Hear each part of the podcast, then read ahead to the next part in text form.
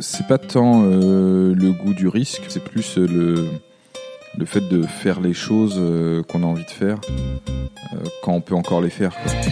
Bienvenue sur Nouvelle École, le podcast où je vais à la rencontre des meilleurs dans chaque domaine pour que nous puissions, vous comme moi, nous en inspirer. Cette semaine, j'accueille Franck Hannes.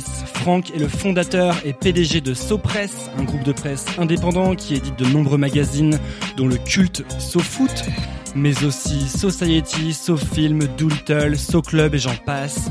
SoPress est un îlot d'enthousiasme dans une industrie moribonde.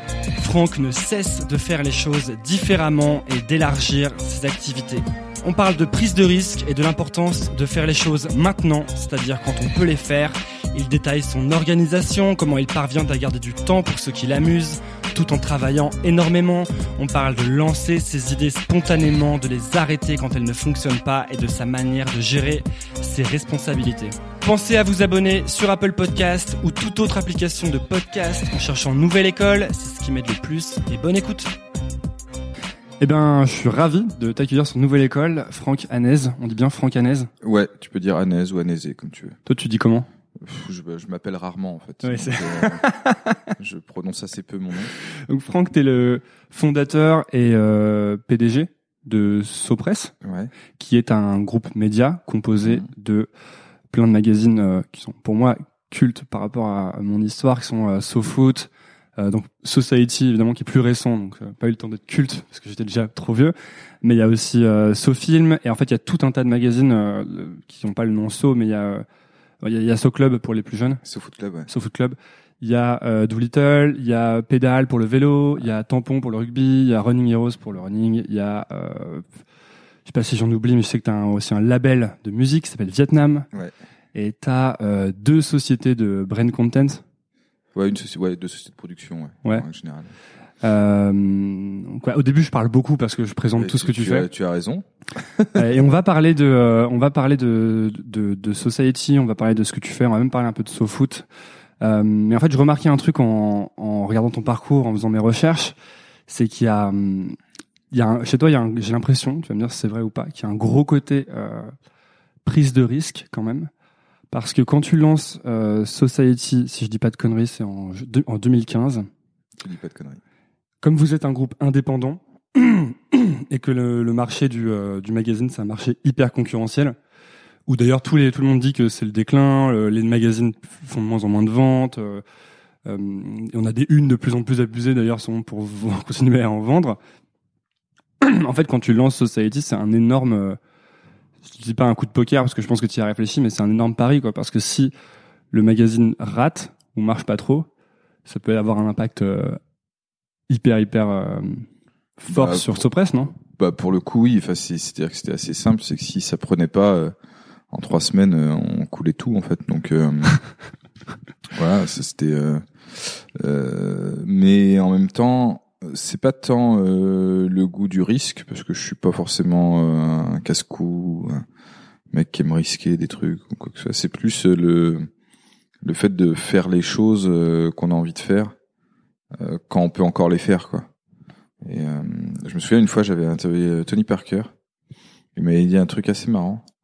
Euh, donc lui, il a une logique très business, machin, et tout, etc., très à l'américaine compagnie, bon, qu'on peut apprécier ou pas. C'est pas forcément totalement mon dada, mais par contre, ça m'a fait marrer parce qu'il me disait euh, qu'il était vachement dans le business maintenant, pendant qu'il était joueur, parce qu'il disait c'est maintenant qu'il faut que je fasse des choses ou que je mette des choses en place, parce que quand je serai plus joueur, plus personne ne décrochera son téléphone quand j'appellerai.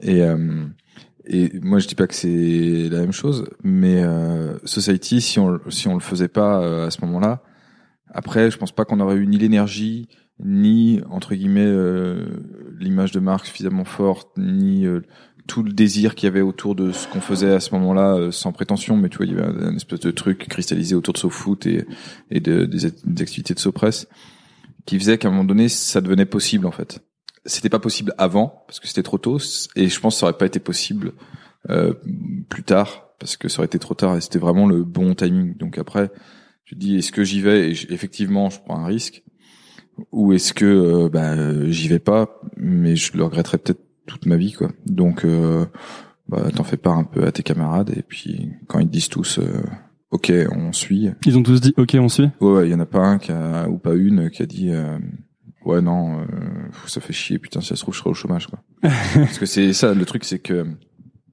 pendant très longtemps au début, euh, ce qui euh, la prise de risque ne concernait que moi, ce qui limite quand même vachement le risque. C'est-à-dire que bon, si on se plante et que ça n'impacte que moi, c'est pas très grave. À partir du moment où ça commence à impacter d'autres gens, et c'est venu quand même assez vite, euh, bah là, là, tu réfléchis un peu différemment. C'est-à-dire que forcément, c'est en plus c'est mes potes, euh, c'est les gens qui bossent ici, c'est que mes copains, mes copines, euh, ma meuf, mon, cousin de ma meuf, mon frère, enfin il y a toute ma famille et tout, etc. Donc du coup, si j'envoie tout le monde dans le décor, euh, le, les, c'est pas que pour moi quoi que c'est gênant. Donc, tu Du coup, le- je leur demande leur avis. Ouais. tu veux dire que toi, le fait de te rater, ça te finalement fait pas si peur que ça? Bah non, moi ça me fait pas peur du tout même parce que euh, d'une part aujourd'hui si je plante un truc demain j'ai un job, enfin j'ai 10 000 euh, opportunités de job euh, tous les jours donc euh, j'ai pas de à titre personnel j'ai pas de problème pour euh, avoir du travail dans ma vie. J'ai pas l'impression d'avoir un risque. J'ai fait plein de trucs. Du fait de tout ce que tu as construit avant. Du fait de ce que j'ai fait, j'ai fait des études qui font que théoriquement t'as quand même un job en sortant. Oui, t'as fait Euh, l'essai. Donc, tu vois, j'ai pas d'argent en soi. C'est-à-dire que j'ai pas j'avais pas d'argent à investir quand mes parents sont pas riches, etc. Donc j'ai pas j'avais pas d'argent. euh, donc j'ai pas cette richesse là, j'ai pas cette réassurance là. Mais par contre, j'ai un parcours qui fait que euh, j'ai pas de stress quant à ma vie professionnelle, quoi. Donc en fait, quand tu dis ça, j'ai un peu l'impression que euh, la ce qui est risqué, c'est de pas prendre de risques, puisque là, ce que tu dis, c'est qu'en fait, la force de prendre des risques et de faire des trucs, t'arrives à une situation où t'as quasiment plus aucun risque pour toi, quoi. Bah pour moi non. Après le, le truc c'est que le risque je le considère pas pour moi en fait. Je le considère plus par rapport à, à tout ce que tu construis et, euh, et aux gens qu'il y a autour. C'est-à-dire qu'aujourd'hui j'ai la responsabilité d'une centaine de personnes, quoi. Ce Hmm. qui est pour moi vachement plus lourd à porter entre guillemets en termes de prise de risque qu'avant. C'est-à-dire qu'avant je m'en foutais, je pouvais faire, euh, j'aurais pu faire n'importe quoi, c'était pas très grave quoi. Là euh, si, si si vraiment je plante le navire, je plante 100 personnes quoi. Et tu travailles plus qu'avant, du coup? Je travaille plus que, ouais, je travaille, en fait, je crois que à chaque fois, je me dis, je vais embaucher des gens pour travailler moins. Et plus j'embauche de gens, plus je travaille. Donc, euh, je sais pas, je, je- il y a un truc dans l'équation que j'ai pas, que j'ai pas capté. Euh, je saurais pas trop l'expliquer. Hmm. Mais, euh, c'est une réalité. C'est-à-dire que, euh, avant, il y a une époque quand même où, euh, où sauf foot, euh, je faisais beaucoup de choses tout seul. Et je me disais, mais ça allait de la compta à, enfin, tu vois, et euh, à la rédaction en chef et tout, etc. J'écrivais plein d'articles, ce que je peux plus faire aujourd'hui, mais je me dis mais comment j'ai fait pour faire ça à l'époque et finalement avoir du temps, alors que maintenant je fais plus ça. Il y a plein de trucs que je fais plus, mais par contre j'ai plus de temps. c'est fini quoi. C'est vraiment j'ai du taf tout le temps. Hier j'ai bossé jusqu'à 2 heures du mat euh, et, euh, et c'est euh, c'est tous les jours comme ça quoi. T'arrives à garder du temps pour euh, pour euh, parce que j'imagine que l'époque où t'écrivais sur SoFoot, par exemple, ça devait être un truc que t'aimais bien faire, que t'es marrant. T'arrives encore à garder du temps pour les trucs marrants ou t'en as de moins, t'as de moins en moins ou euh, Euh, je- ouais, non, j'en ai encore un, j'en ai encore un petit peu, puis j'essaie d'en garder un petit peu. J'ai des petites soupapes, j'ai un groupe euh, de rock avec lequel on, on joue euh, régulièrement, on fait nos disques, etc. Donc ça, c'est, c'est un peu le, Tu fais passer les disques à travers le label ou euh, Ouais. ouais, c'est Ouais. cool ça. le, euh, c'est le groupe, le groupe est signé sur le label assez étrangement. Euh, on a eu un bon coup de piston. Je connaissais bien le mec. Et, mais euh, mais je suis pas non plus le membre euh, principal du groupe, donc c'est c'est c'est pas ultra gênant. Et, et pour le coup, les disques qu'on fait sont rentables, donc euh, ça n'impacte pas l'économie du label, au contraire. Donc euh, parce qu'on dépense peu d'argent pour les faire. Et euh, ce que j'autorise sur les autres artistes du label, euh, j'essaie de pas nous l'autoriser quoi. C'est-à-dire Mm. le côté ouais, on va on va enregistrer à Los Angeles. euh, je le fais pour les Ça, autres. tu l'autorises aux autres artistes du label? Ouais. mais Ok. pas- Mais pas pour nous. Vous vous enregistrez. Nous, on enregistre dans une cave qui pue la pisse à Grenoble, quoi. Et, euh, et en trois jours. Enfin là, on va enregistrer dans le Vercors. Le prochain, on enregistre dans le Vercors, dans, une- dans un gîte euh, qu'on loue, euh, mais à l'arrache, quoi. On va vraiment enregistrer euh, comme des comme des porcs. Et comment ça se fait que ce soit, là je digresse un peu mais ça m'intéresse, comment ça se fait que ce soit rentable, c'est que vous avez une communauté euh, Bah non, c'est que, ça communauté- coûte, c'est que ça coûte, il coûte pas cher à faire les disques. Ok. Donc quand un disque coûte pas cher à faire, généralement, il est plus facile à rentabiliser. Ouais, que- quand, quand t'as un disque qui coûte 7000 balles à, à produire, bah, bah, tu le rentabilises assez facilement. Quand t'as un disque qui en coûte euh, 60, 70, ah, tu galères un peu plus. Hmm. Et euh, quand tu dis euh, que tu gardes ça comme soupape, c'est un, tu t'obliges à plusieurs fois par semaine faire euh, de la musique ou comme... bon, je joue tous les jours. Après, je joue tous les jours moi au bureau tranquillement. Mais non, en groupe, on joue pas tous les jours parce que, enfin, même pas toutes les semaines. On joue, bah, ça dépend des périodes. Quand on a des concerts, on joue plus régulièrement. Mais mais sinon, c'est, je sais pas, tous les trois mois. Tous les trois mois, on fait une grosse session de répétition slash composition slash slash euh, je sais pas quoi. Enfin voilà, hmm. on, on, loue un gîte, on, on joue tous ensemble et euh, et puis euh, et ça nous fait du bien et on fait des chansons et à la fin on est content. des ados. ouais.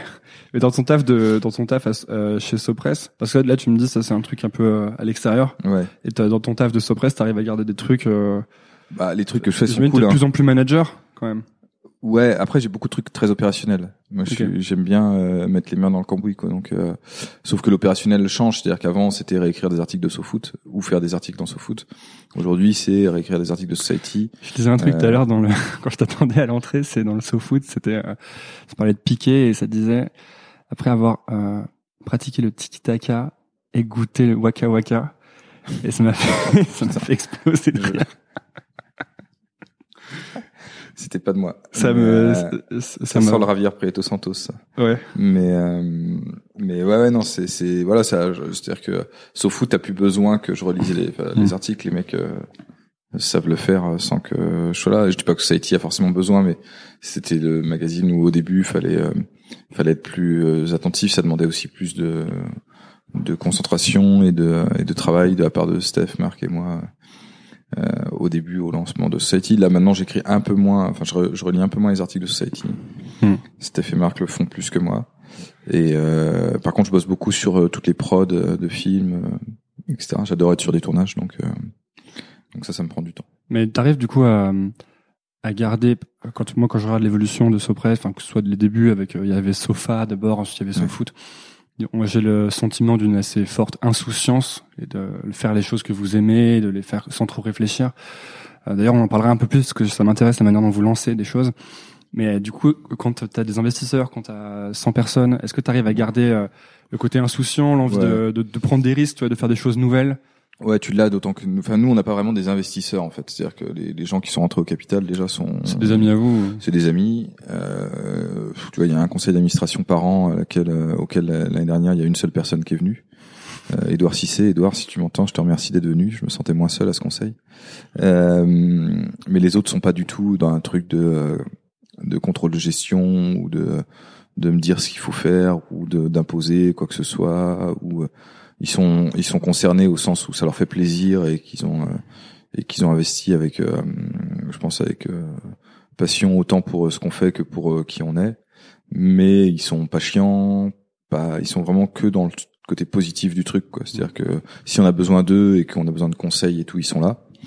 Je déjeune régulièrement avec les uns ou les autres mais de manière super amicale pas du tout pas du tout un mec qui qui doit rendre des comptes à ses investisseurs. Et par ailleurs, ils ont à eux tous 15% du capital. Donc euh, j'ai encore, euh, enfin j'ai plus beaucoup plus que euh, du capital. Donc si, si hmm. je peux décider, euh, euh, tu vas dire, j'ai, on rachète une boîte là et, et j'ai décidé hier tout seul. Enfin j'avais pas besoin de personne pour décider si oui ou non je rachetais cette boîte. Quoi. Est-ce que la prise de décision c'est un truc que, dans avec lequel on devient meilleur au fil du temps ou qu'on fait plus rapidement sans, en, hésitant moins bah moi j'ai jamais trop hésité. Que parfois, bah, le problème, c'est que moi j'ai le sentiment que j'hésite pas mal quand je prends des décisions. Ah ouais. Tu ouais. ouais, moi non. Ouais, mais en règle générale, ouais. c'est j'ai pas de. C'est un truc sur lequel j'ai jamais eu de problème. C'est-à-dire que j'ai très facile. C'est très facile pour moi de prendre des décisions, quelles qu'elles soient. Je me suis marié euh, au bout de dix mois. J'ai, enfin tout dans ma vie, tout a été toujours euh, rapidement décidé. C'est. Euh... Tu fais un, tu fais un pour un contre ou même pas. Tu dis, tu vas à l'instinct? Ouais, c'est vraiment à l'instinct en fait. Mais à peu près tout ce qu'on fait ici est vachement fait à l'instinct. Que ce soit euh, de ma part ou de la part de de euh, Steph, de Marc, de. Enfin, tu vois, c'est pour ça que des fois on on post-rationalise plus que on on définit des axes stratégiques en amont quoi. Mm. C'est-à-dire qu'on a plus tendance une fois qu'on a fait les choses à se dire ok alors comment on pourrait appeler ce qu'on a fait?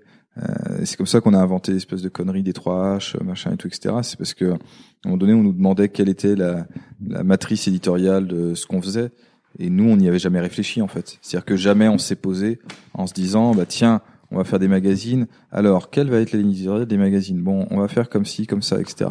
Ça a plus été, euh, tiens, on a envie de parler de ça. Ouais, ok, on y va, boum. Et puis euh, après, tu l'as fait, tu l'as fait. Ouais, ça, si je voulais te demander ça pour les trois H. Les trois H, je crois que c'est euh, histoire, humain et, et humour. Et humour. Et je, je me demandais si c'est parce que tout le monde, j'ai regardé plein d'interviews de toi du coup avant de venir. Tout le monde te pose cette question et à chaque fois tu dis ça et j'ai l'impression que c'est juste une. Mais je suis pas sûr, parce que t'as juste tourné en dérision les trucs de boîte de base quoi. Bah, en fait, c'était c'est vraiment un truc euh, complètement con. C'est à la fois euh, un peu euh, dérision parce que c'est un peu couillon comme comme truc, et en même temps, c'est assez vrai en fait. C'est-à-dire que ça correspond assez à la. Mais mais enfin, je veux dire, c'est une matrice absurde. Ça veut tout dire et rien dire quoi. Tu le prends comme tu veux, mais mais en soi, ça reflète assez quand même la, la, la ligne globale de, de ce qu'on peut faire quoi. On aime bien se marrer, on aime bien parler de trucs très humains et, et c'est à chaque fois très ancré, très très incarné par les personnages qu'on qu'on suit ou qu'on raconte. Et euh, on aime bien raconter des histoires. Une fois que tu as dit ça, euh, tu crois que c'est ce côté instinctif justement qui fait que vous, vous produisez des choses qui tout compte fait euh, marchent financièrement en tout cas, en tout cas sont rentables, ce qui est déjà pas mal dans un, une industrie qui galère un peu à ce niveau-là. Moi, je crois que c'est surtout qu'on travaille beaucoup. non, la, la vérité, c'est qu'on bosse comme des euh, comme des porcs. Et on, on est très bosseurs en fait. Je crois que notre principale qualité, c'est pas tant d'être euh, originaux, d'avoir un truc complètement fou à raconter ou quoi que ce soit. Enfin, je, je Qu'est-ce que tu appelles très bosseur? Bah, c'est-à-dire que vraiment, on, on est très exigeant euh, sur ce qu'on veut produire et ce qu'on veut rendre dans tous les domaines que ce soit. Quoi. C'est-à-dire que euh, même quand on bosse sur un film publicitaire, euh, qui des fois euh, dont le scénario peut paraître complètement nullissime, ça nous fait chier de rendre une merde quoi. Donc il y a pas de détails, c'est ça? Bah on est ouais, on, on, on, se bagarre pour que pour que le moindre truc soit soit bien et qu'on soit on puisse être fier de tout ce qu'on fait quoi. Donc euh, ouais, je pense qu'en fait il y, y a, vachement d'orgueil ici en règle générale chez tout le monde. Ça vient des personnes. Et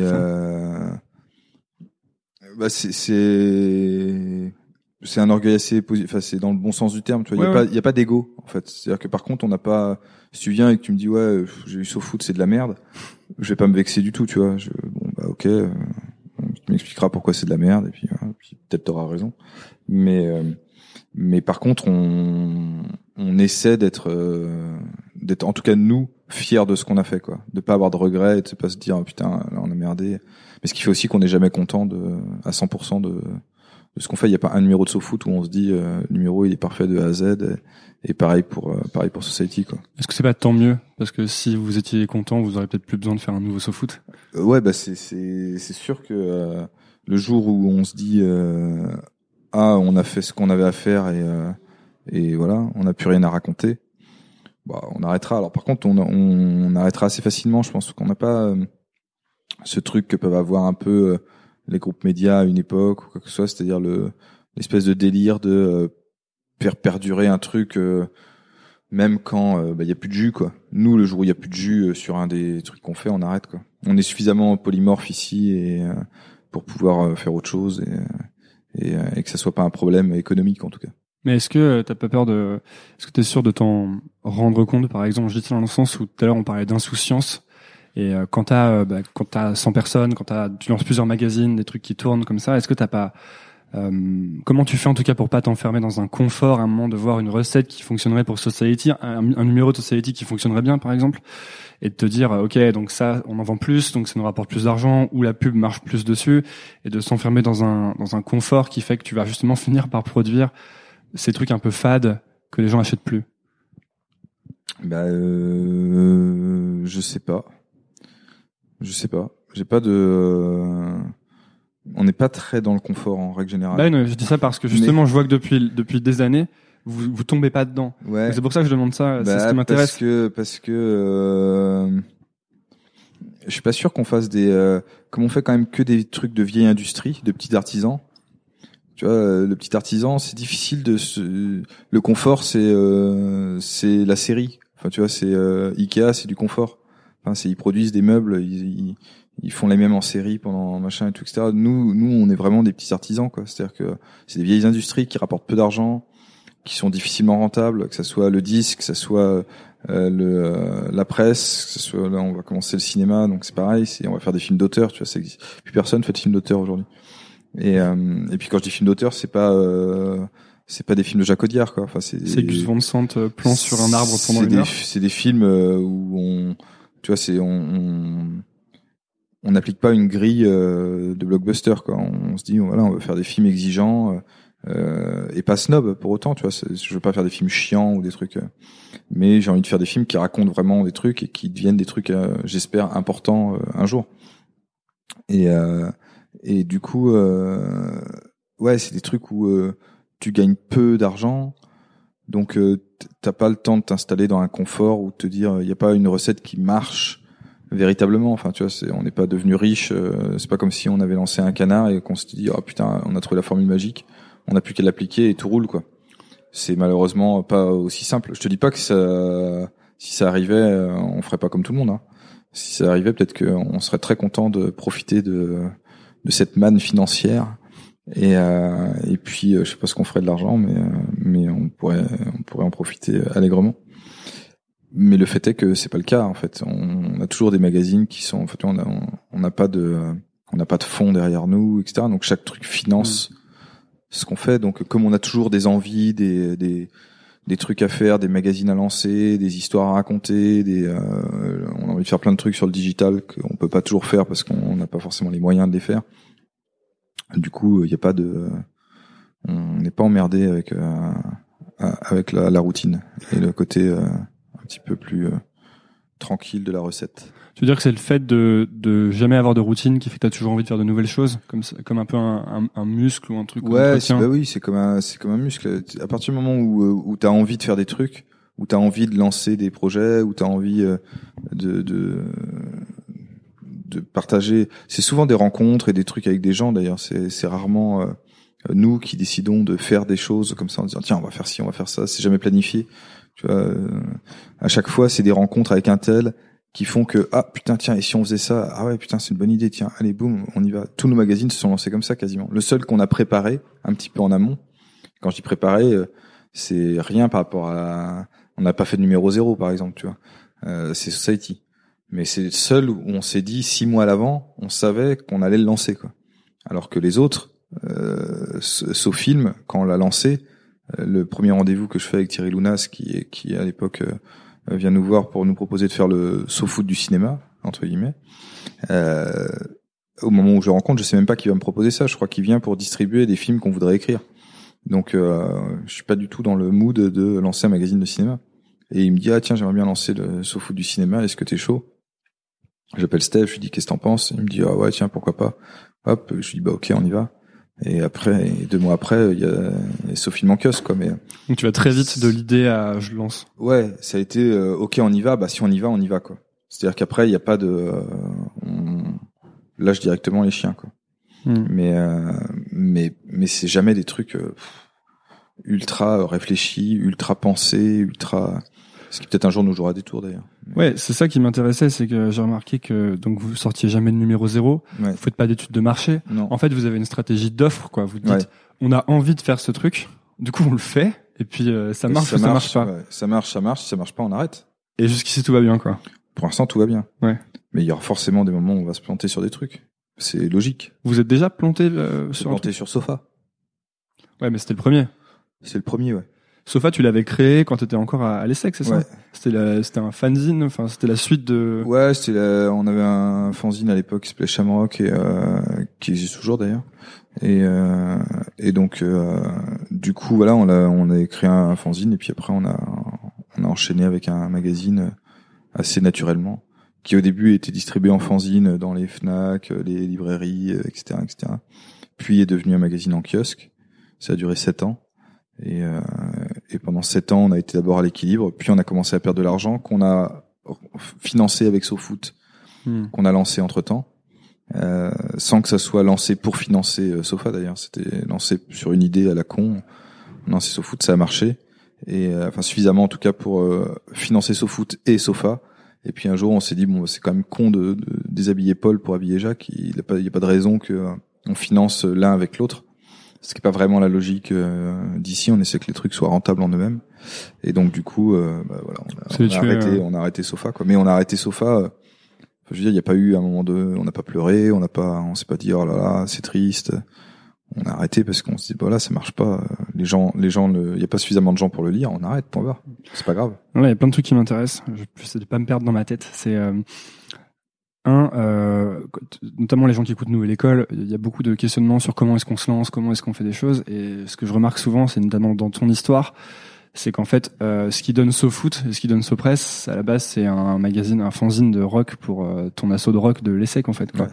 Et, et c'est un tout petit projet sur lequel tu penses que tu plaçais aucune ambition ni aucun euh, sur aucun des projets, à part sur Society, sur aucun des projets, on a placé d'ambition. Et vous bossiez à côté d'ailleurs à l'époque, même quand Ouais. t'es sorti de l'ESSEC, je crois que t'es allé ch- en, chez Ernst Young pendant euh, quelques mois, pas longtemps d'ailleurs. Huit mois. Putain, t'es bien renseigné. Pourquoi t'es euh, D'ailleurs, c'est une question que je voulais te poser parce que moi j'ai failli faire un stage là-bas que j'ai eu la chance de d'éviter au dernier moment. Ah, c'était bien. hein. T'es parti au bout de 8 mois pour aller chez M6. Ouais. Enfin, pour aller chez, ouais, chez Culture Pub, ouais. Ouais. Et, euh, bah, je suis parti parce qu'on me proposait une, un job à Culture Pub, Hmm. basiquement. Mais euh, je me plaisais bien hein, chez Ernst Young, c'était rigolo. J'aimais pas le, le, ce que, ce en quoi consistait mon travail, Qui consistait en quoi? Qui consistait à faire de l'audit. Et euh, donc, euh, j'aime pas l'idée même de l'audit. Euh, conceptuellement et moralement, ça, ça c'est c'est pas vraiment euh, ce que j'aime.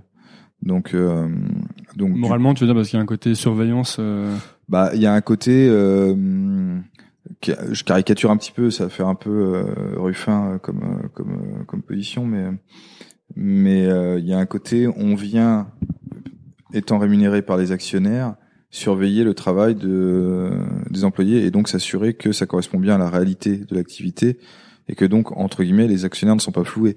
En vrai, c'est ça euh, l'audit. Euh, Enfin, en tout cas, si on le prend euh, d'une certaine d'un certain angle. Euh, après, c'est une obligation, euh, donc c'est c'est pas aussi euh, euh, machiavélique que ça, mais euh, mais il y a un peu de ça et cette partie-là me gênait un peu. T'aurais pu faire carrière là- là-dedans euh, à ce moment-là? Tu te disais, enfin, t'aurais pu bosser là-dedans longtemps. Non. Non, non, non, bon, non, non, mais euh, non, mais franchement, j'ai appris plein de trucs. J'ai rencontré des gens super avec qui je suis toujours pote. Euh, c'était, c'était chouette. Franchement, je rigolais bien. Moi, je me marrais. J'aimais bien les gens avec qui je bossais. J'étais dans un pôle sympa. Les mecs m'aimaient bien. Ils, ils me laissaient travailler comme je voulais. J'avais le droit de faire mon magazine à côté. Euh, personne m'emmerdait. J'étais vaguement au 4-5e sans être vraiment déclaré au 4-5e. Enfin, c'était, c'était assez. euh, Franchement, il... je sais pas si toutes les boîtes d'audit sont comme ça, mais chez Ernst, à l'époque, et en tout cas sous euh, le mec qui dirigeait le pôle dans lequel j'étais, s'appelait Denis Thibon, et c'était un mec assez, enfin c'était un mec très brillant et très euh, et très humain. Et euh, d'ailleurs, quand je suis venu le voir pour lui dire, écoute, euh, je suis, je suis embêté, euh, je crois que je vais partir parce qu'on me propose un truc ailleurs. euh, Et il m'a dit, putain, j'attendais le moment où tu allais me dire que t'allais te barrer en fait. et euh, et je pense que ouais, j'étais pas vraiment taillé pour le truc. Je j'avais pas le profil type quoi. Mais j'ai pas de regrets. Ça a pas été douloureux. C'était même des moments très agréables. Euh, et ça a été très formateur et euh, et, euh, et voilà, c'était des. des... J'ai jamais eu de passage euh, dans des endroits où je me suis où j'ai regretté quoi. Hmm. Ce qui est intéressant, c'est euh, en ce moment, moi, je suis dans une problématique de, euh, je fais mon podcast et euh, et à côté, je, je fais du, du freelance en fait, quoi, Mm. pour gagner ma vie, parce que j'ai pas, j'ai pas spécialement envie de me mettre directement dans la monétisation, puis j'ai un peu peur aussi de mettre le doigt dans l'engrenage, je sais pas trop ce qui va se passer. Et je remarque qu'en fait, euh, toi, ce que tu as fait, c'est que tu as bossé longtemps, quoi, à côté Ouais. de, de tes magazines. Est-ce que tu penses que c'est euh, que c'est la bonne stratégie, c'est d'attendre euh, jusqu'à ce que ce soit assez gros, que- tellement gros que tu n'aies plus le choix en fait, tu es obligé de bosser à plein temps dessus. ou- Bah, c'est en fait ma logique a surtout été euh, une logique héritée d'un vieux label euh, punk des années 80 qui disait trop de chefs, pas assez d'indiens. Et euh, et en fait dont, dont j'aimais bien le la baseline et euh, C'était quel label? et euh, c'était Roadrunner je crois qui, qui avait ce, ce- cette cette baseline à l'époque. Et euh, et en fait là où il y a un truc qui était assez euh, qui est assez juste c'est que je me suis toujours dit que si je payais des, les gens avant de me payer moi, ça serait beaucoup plus facile de euh, d'inspirer confiance et d'être euh, et que ça me paraissait plus honnête et plus euh, euh, ouais plus plus plus intelligent dans une manière de gérer euh, les choses. Et donc du coup, euh, euh, foot par exemple, je- personne ne s'est payé pendant un an et demi, personne vraiment. Et au bout d'un an et demi, on a commencé à payer les piges. Et donc les gens étaient payés pour écrire. Mais moi, je n'étais pas payé. En fait, je me suis payé au bout de trois ans. Et euh, c'est con, mais euh, mine de rien, c'est un, ça, ça soude une équipe, quoi. Et moi, j'avais pas de problème parce que finalement, j'arrivais à travailler à côté. Donc euh, après, ça demande juste plus de, enfin, plus d'investissement de quoi temps. tu, tu faisais quoi à côté? J'étais à Culture Pub. Ok. Et euh, donc je faisais l'émission euh, et du coup j'avais mon salaire de l'émission et je travaillais juste plus que d'autres parce que j'avais deux métiers qui étaient les deux assez prenants en fait. Lancer un magazine d'un côté et euh, et euh, faire un faire un métier euh, qui est censé te prendre tes 39 heures par semaine de l'autre. Donc euh, donc je bossais beaucoup, mais au moins tu gagnes euh, le respect de, des gens avec qui tu bosses quoi. Ouais, tu dirais que c'est important de montrer l'exemple, comme quand dans la même, le fait que tu, bah, par exemple, vas bosser autant qu'eux, voire plus qu'eux. Tu, que, Ouais, souvent plus, je pense. Ouais. Mm. C'est aussi dans une euh, manière de voir les choses de. Bah, euh, c'était capitaine d'un navire, hein, donc Ouais. euh, bah, si t'es capitaine du navire, euh, assume le fait d'être capitaine du navire, quoi. C'est le, le fait de diriger une boîte, c'est forcément, selon moi, moins confortable que euh, de ne pas la diriger. C'est-à-dire que c'est pas, ça doit pas te permettre d'avoir du confort. Ça te permet de mettre les autres, les autres dans le confort le plus possible. Mais toi, ton rôle, c'est de, de, de faire en sorte que les autres soient dans le confort, pas de toi te dire, euh, cool, je vais me la couler douce et, euh, et me payer des vacances avec Acapulco.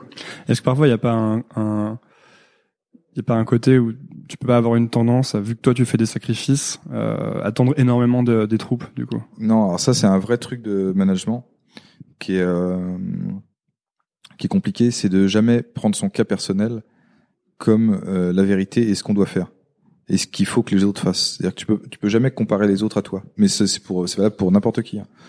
Euh, pour n'importe quel mec qui dirige d'autres gens en fait. C'est-à-dire que euh, tu vois une fois je me souviens Glenn Hoddle dans SoFoot, il, Glenn Hoddle c'était un ancien joueur de foot de Monaco euh, notamment et un numéro 10 anglais euh, très talentueux, techniquement très surdoué et euh, qui expliquait quand il était passé entraîneur que c'était un métier hyper frustrant pour lui parce que quand il voyait des mecs rater des trucs que lui avait aucun mal à faire, ça le rendait fou en fait. C'est-à-dire qu'il comprenait pas euh, ce que les mecs, pourquoi les mecs n'y arrivaient pas quoi. Et euh, ce truc que j'appelle moi syndrome Glenn Hoddle, c'est vraiment un truc auquel il faut être très euh, très méfiant. C'est-à-dire que quand tu diriges des gens, ton but c'est de faire en sorte que ces gens soient le meilleur possible eux-mêmes dans leur qualité, ce qu'ils savent faire, ce qu'ils peuvent faire, etc. C'est-à-dire les épanouir au maximum et puis de faire en sorte que ils soient le plus euh, heureux et donc compétents euh, possible, tu vois, mais qu'ils apportent ce que eux ont à apporter. Et chacun a apporté euh, différemment. Tu vois, si tu travaillais ici, euh, l'idée, il n'y a pas d'horaire ici, tu vois. Moi, je m'en fous. Les gens, ils travaillent comme ils veulent. Euh, Il n'y a pas de, il y a pas un cadre très euh, très marqué. Et comment tu fais pour savoir alors quand ça marche pas? Bah, tu le Tu le sais, tu le vois? Tu le vois parce que parce que parce qu'on est encore une petite boîte, donc euh, c'est encore à taille humaine. Si on était 1000, euh, j'aurais peut-être une, ça serait peut-être plus compliqué. J'aurais besoin de plus de relais et euh, et même si aujourd'hui j'ai plus de relais qu'avant. Avant, j'étais tout seul à, à diriger tout. Aujourd'hui, euh, il y a beaucoup de choses que je délègue à, à différentes personnes ici qui sont euh, mes alter ego sur différents euh, sujets, quoi. Mais euh, Peut-être que vu que tu prends des décisions très rapidement, euh, je vais te faire une hypothèse, hein, elle est peut-être fausse, mais que tu avais tendance à peut-être recruter très vite et virer très vite. Du coup, pas pas avoir de de, de, de trucs qui traînent, tu sais. euh. alors, bah, figure-toi que j'ai j'ai en 18 ans, on a viré une seule personne. Ah oui. Ouais. Et euh, et pas très vite. et euh, et euh, non non, je vire pas. Je suis je je je recrute assez vite. Ouais, il y a l'histoire. J'ai lu quelque part l'histoire d'un type qui était arrivé avec un sac à dos, euh, qui disait j'aimerais bien euh, bosser ici et que tu l'avais. Euh. Après, je l'ai pas embauché. Lui, je l'ai, ouais, l'avais Ouais. pas embauché. Hein. Il est, je lui ai dit, bah vas-y, assieds-toi et bosse, mais en pige. hein. Donc Ouais. euh, bon, l'un dans l'autre, il, il n'a que ce qu'il mérite. Mais euh, j'ai pas, j'ai pas investi sur un mec que je connaissais pas. Mm. Mais euh, mais en revanche, euh, non, dès que je peux embaucher quelqu'un, euh, j'embauche et je prends les décisions très vite de, de dire oui ou non. Et euh, parce que je, je sais où on en est économiquement euh, à peu près au jour le jour. Mais euh, En revanche, ce qui est euh, ce qui est hyper important, c'est pas tant de recruter vite ou quoi que ce soit, c'est juste de se dire ok, si cette personne j'ai envie de bosser avec elle pour des raisons souvent à la fois de reconnaissance de, de compétences, mais aussi d'affinité euh, amicale. Euh, bah, j'essaie de la mettre dans les meilleures conditions pour euh, pour qu'elle bosse. Et si moi je donne, elle elle donnera. C'est un espèce de contrat, euh, un contrat d'arty, le contrat de confiance. Euh, et euh, et tu te rends compte qu'en fait, globalement, 80% des cas, ça marche. Hmm. Après, tu as des fois 20% soit de de de déchets un petit peu parce que bah voilà les circonstances de la vie font que euh, parfois euh, les gens sont humains et donc du coup euh, quand t'es trop gentil bah ils profitent un peu et donc faut un peu recadrer mais c'est quand même assez rare au final et puis euh, c'est pareil les, les recadrages se passent toujours hyper bien enfin tu vois j'ai j'ai j'ai jamais besoin de gueuler ou de temps en temps quand je sens qu'il y en a un ou une qui qui qui, qui est un peu moins dans le truc et qui euh, qui prend un peu trop ses aises et c'est jamais vraiment un problème euh, par rapport à moi ou par rapport à même à la boîte, c'est plus par rapport à, l'ambiance générale, c'est-à-dire que le groupe en lui-même te le fait sentir. Le groupe te fait sentir qu'un tel ou un tel joue plus le jeu et que ça pose un problème au groupe en fait. C'est toujours une logique un peu de, euh, c'est on est des êtres humains, tu vois. Donc euh, t'as une dynamique de groupe. Si tout le monde tire dans le même sens, t'as jamais de problème. Le jour où t'en as un qui commence à tirer dans l'autre sens, forcément le groupe il commence à te le faire sentir et, et tu, tu vois c'est un un petit truc imperceptible comme ça où tu te dis ah comment c'est un problème? Et là faut pas faut pas laisser traîner le problème. Faut vite voir la personne et lui dire qu'est-ce qui va pas quoi. Et des fois bah il va pas qu'il y a des problèmes personnels qu'il y a ceci cela. Donc après bah t'es là pour pour réparer Quand il y a un truc qui va pas, t'arrives et tu demandes qu'est-ce qui va pas, ça, tu poses des questions? bah ouais. Bah tu vas voir pourquoi pourquoi il y a un problème. Pourquoi Hmm. pourquoi tu t'as plus envie de travailler? Pourquoi pourquoi le boulot est moins bien fait pour enfin qu'est-ce qui se passe? Et souvent c'est lié à des à des soucis euh, hors euh, hors cadre du travail et euh, bah, après t'es là pour essayer de comprendre d'épauler de donner du temps euh, etc etc ah, faut que je parle, faut que je parle dans, faut que je parle dans le micro Non, mais c'est bon. et, euh, et Toi, donc, tu, voilà. euh, T'as un rôle, t'as un rôle un peu de, de, enfin c'est c'est un rôle humain aussi. Enfin c'est du management quoi. C'est euh, c'est tu bosses avec des gens quoi. C'est pas des machines. Hmm. Donc euh, bah des fois il y a pas le, il y a un peu d'usure, il y a un peu de un peu de fatigue. Comme on on est, on de- on demande beaucoup de manière im- imperceptible. C'est-à-dire que à partir du moment où tout le monde est assez exigeant euh, avec soi-même, du coup ça veut dire que bah, ça oblige tout le monde à faire pas mal d'efforts. Et des fois, les gens, ils ont pas conscience eux-mêmes de leur propre fragilité ou du fait que bah on est aussi euh, un peu des mécaniques fragiles, donc des fois euh, tu peux avoir un petit un petit coup de moins bien. Donc, faut être capable de essayer de le voir le plus tôt possible, de pouvoir mettre les gens au repos, Hmm. de les forcer des fois à prendre de- des vacances. Euh, parce que ici, tu t'as t'as pas besoin de poser tes vacances, tu peux en vacances quand tu veux en fait. Mais euh, ça a un effet cool parce que t'en as qui arrivent bien à gérer ça et puis t'en as qui arrivent pas à gérer ça et du coup qui prennent pas de vacances en fait. C'est-à-dire que euh, le fait de pas savoir le gérer, c'est c'est pas du tout d'en prendre plein en fait. Il y a pas vraiment beaucoup d'abus. Il y en a peut-être de temps en temps, tu vois, mais je surveille pas. Mais je pense pas qu'il y ait énormément d'abus. Par contre, l'abus il peut être à l'inverse, c'est-à-dire que les mecs peuvent se dire, c'est tellement pas cadré que du coup tu te dis bah je travaille, je travaille, je travaille, je travaille, je travaille. Puis à la fin de l'année, tu te dis putain, mec t'as pas pris de vacances. Ah, j'ai oublié. Bah tu vas en prendre parce que sinon tu vas, la machine elle va casser quoi. Et ça sera bon pour personne, ni pour toi ni pour nous. Donc euh, Tu prends des vacances, toi? Eh ben pas assez. Moi, j'en prends pas beaucoup, ouais, mais euh, j'en prends pas beaucoup. Après, euh, euh, j'ai une. Je, par contre, je suis assez, je fais assez gaffe à ce que la mécanique. euh, j'ai un sens de la responsabilité à ce niveau-là assez euh, aigu. Hmm. Donc, je fais gaffe à ce que la mécanique se casse pas trop facilement, parce que si je pète, c'est un peu chiant pour. pour tout le monde, donc du coup, euh, du coup, je fais gaffe à, à me reposer quand même de temps en temps, euh, etc. Mais je prends, ouais, je prends 15 jours de vacances par an, après, Comment tu fais pour euh, trois semaines. pour toi, to- du coup, vu que t'es, euh, comment tu fais pour t'auto-évaluer, pour te dire ouais, je fais du bon boulot ou pour euh, Je prends des bains. tu, prends, tu prends des bains? Ouais, je prends un bain tous les jours, dans lequel je réfléchis un peu, une sorte de méditation euh, personnelle. Ouais, voilà, bah, voilà, bah, je, je, je prends un bain et puis euh, Et tu, Je tu repasses la journée? et je me passe la journée à venir et passer. Ouais. Mais qu'est-ce qui a merdé Qu'est-ce qui ah, est-ce que là machin Et puis après, j'ai des gens autour de moi qui sont assez euh, francs et directs quoi. Quand je déconne, euh, ils me disent oh, putain Francky, euh, là t'es sûr de toi euh, Je suis pas sûr. Enfin tu vois, on a un rapport très très franc les uns avec les Mhm. autres quoi. Donc euh, si je déconne, généralement, on me le fait, on me le fait sentir très vite, quoi. Ce qui peut arriver. hein. Ça t'arrive de, de, de te tromper, de travailler sur les mauvais trucs? Je te pose ces questions, c'est vraiment pour, euh, c'est un peu pour moi parce que. Je pense que ça m'arrive de me tromper euh, tous les jours. Ouais. Ouais. Bah oui. Bah j'imagine, oui. Enfin, euh, j'ai pas là comme ça des exemples, euh, Hmm.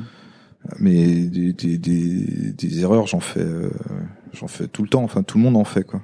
Après, t'as des trucs où tu fais moins d'erreurs parce que tu commencé à avoir l'expérience, et puis t'as des trucs où tu fais plus d'erreurs parce que tu débutes. Mais euh, je, je fais 10 000 erreurs euh, dans l'année, ça c'est sûr.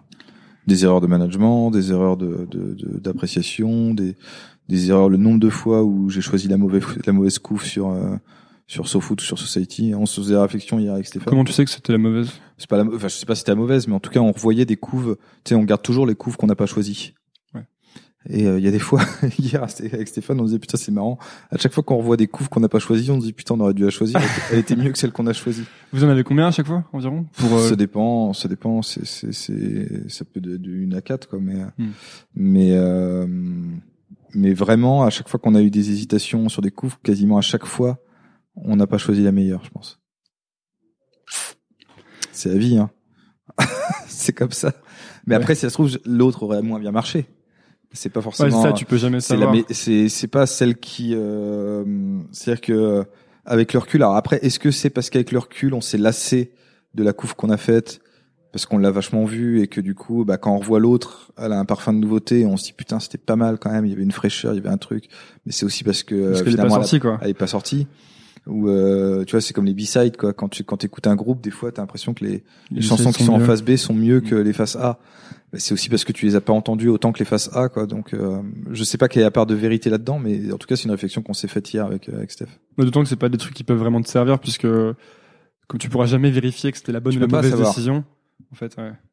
Est-ce que l'argent, ça a été un choix conscient pour toi de dire euh, l'argent, je mets, c'est pas, c'est pas un de mes objectifs et- Parce que tu dis ça souvent et euh, puis en fait, j'imagine que tu, tu tu disais que t'as pas trop d'argent, enfin que tu gagnes pas spécialement d'argent et tout, mais en fait, tu pourrais en gagner dix fois plus, quoi. C'est, c'est, c'est à peu près évident. des trucs, c'est, euh, je gagne de l'argent. hein. Enfin, je, Oui, oui. je suis pas, faut, faut pas dire, euh, je vais pas faire Cosette, loin de là. Et je pense que par rapport au, au- à la moyenne des Français, je gagne euh, très très bien ma vie. Et euh, et donc du coup, euh, voilà, je, euh, je gagne, tu vois, je gagne 8000 balles brutes par mois, pour être tout à fait transparent. C'est beaucoup d'argent par rapport au salaire moyen des Français. Et euh, et j'ai pas besoin de plus quoi. Enfin, c'est-à-dire que j'ai pas de dans ma vie, je me dis pas euh, putain si je gagnais euh, si je gagnais 15 000 balles, qu'est-ce que je ferais vachement de trucs mieux que ce que je fais aujourd'hui quoi.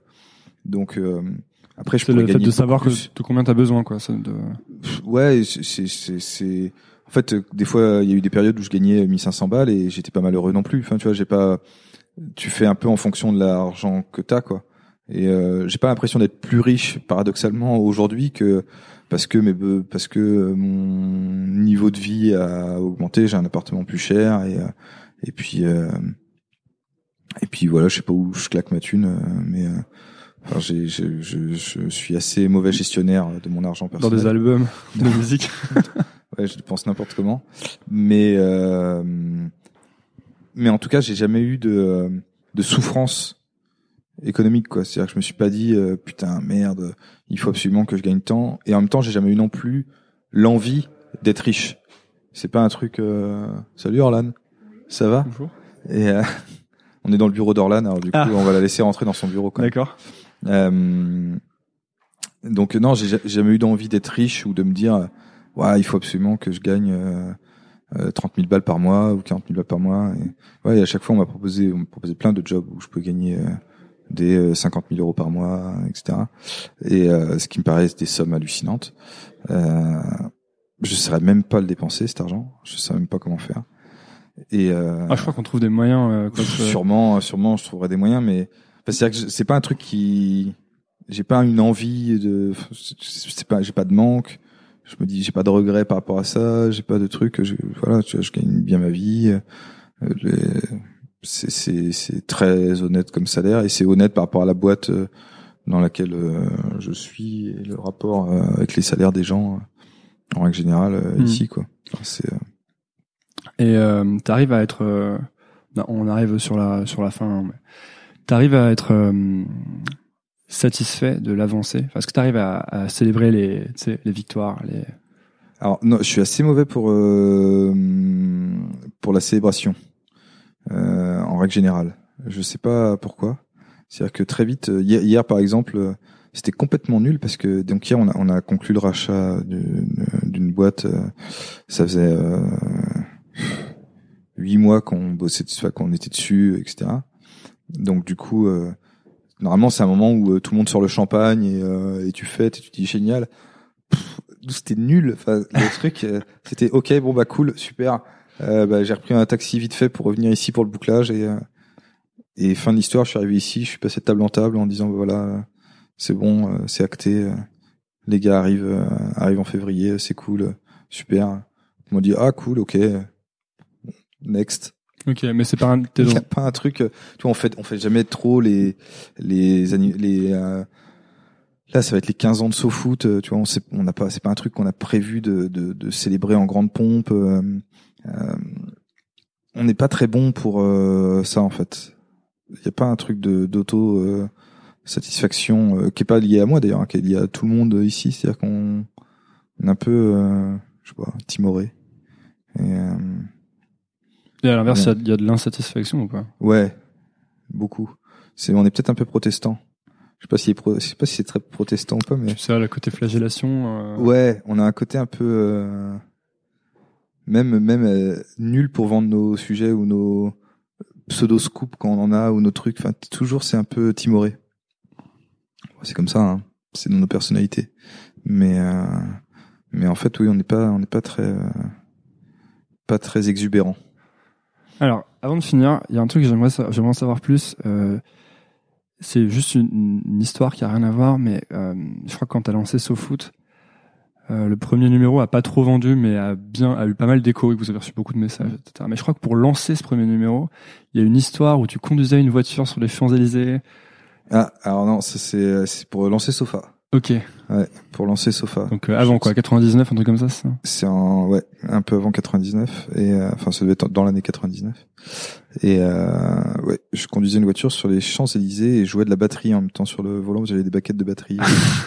des ballets en fait. Tous les potes qui jouent de la batterie font ça. et je jouais vraiment avec, enfin, je mettais de la musique et je jouais avec mes balais sur le volant. et euh, ce qui était un peu con d'ailleurs parce que je faisais ça aussi à 150 km heure sur l'autoroute, ce qui était assez dangereux finalement, rétrospectivement. Et euh, bah là, du coup, ça a pas raté. La chaussée était glissante et en fait, euh, le mec devant moi a pilé et j'ai, rentré dedans. Et, euh, et c'est en fait, euh, j'allais rejoindre ma petite amie de l'époque et, euh, et en fait, j'étais pressé de la voir quand même. Donc du coup, j'ai abandonné la voiture à place de la Concorde. J'ai appelé Assurance et j'aurais dit ouais, ma voiture, euh, je crois que combien vous me la reprenez Je viens de rentrer dans le cul d'un mec et donc l'avant est un peu enfoncé, mais sinon elle a l'air de rouler, tout va bien. Je l'ai garé place de la Concorde et les clés sont sur le contact et si quelqu'un peut venir la chercher. Et je vous laisse. Ah t'as laissé les clés sur le contact Ouais, j'ai tout laissé. J'en ai rien à foutre et 10 000 francs, ils me l'ont pris. Et euh, voilà. La Maïf de mémoire. Et attends, et c'est avec ces 10 000 francs que t'as lancé Sofa du coup Et c'est avec ces 10 000 francs ont participé ouais, au lancement de Sofa. L'histoire euh, démarre euh, assez joliment finalement. Ouais. Ok. Eh ben, je crois que j'ai quand même une dernière question. Oh bah vas-y. Okay. Euh, Ça. faut que je mette au travail. J'en ai, allez, j'aurais dire que j'en ai, j'en ai deux. Est-ce qu'il y a un défaut que tu as renoncé à gommer? Euh... euh je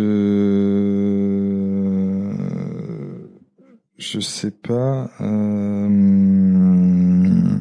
un défaut que j'ai renoncé à gommer. Putain, euh, je sais pas, c'est nul, je sais jamais dire mais qui a été mes défauts. J'en ai plein des défauts, euh, je pense. Euh, je suis toujours en retard. Oh non, mais un truc que t'as, un truc que disons, un truc que t'as longtemps essayé de corriger, au bout d'un moment, tu t'es dit bon, allez. Non, je crois que j'ai jamais trop essayé de corriger. Défauts, en fait. je me suis jamais réellement posé la question. Euh, non, je sais pas. Je... Dernière question. C'est nul, je sais pas répondre à ça. Non, c'est pas, ça, peut-être la. Putain, ils sont en train de. Je suis désolé, mais c'est, c'est incroyable ce qui est en train de se passer. Pourquoi? Ils sont en train d'investir un monastère dans le Var pour, euh, pour choper Xavier Dupont de Ligonnès qui serait dans un monastère dans le Var.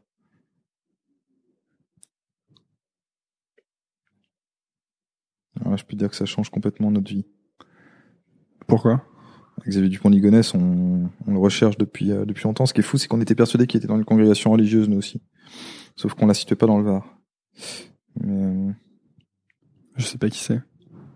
Je lis plus les Xavier infos. Dupont-Ligonnès, c'est un mec qui a tué toute sa famille euh, il y a 6 ans. D'accord. 7 ans maintenant. Enfin, 6 ans et demi. Et, Et pourquoi ça change complètement votre vie? Parce que on, on, recherche et on pensait faire le dernier numéro de Society où, où on ramenait Xavier Dupont de Ligonnès, on le mettait en couve, euh, attrapé par le callback et comme ça.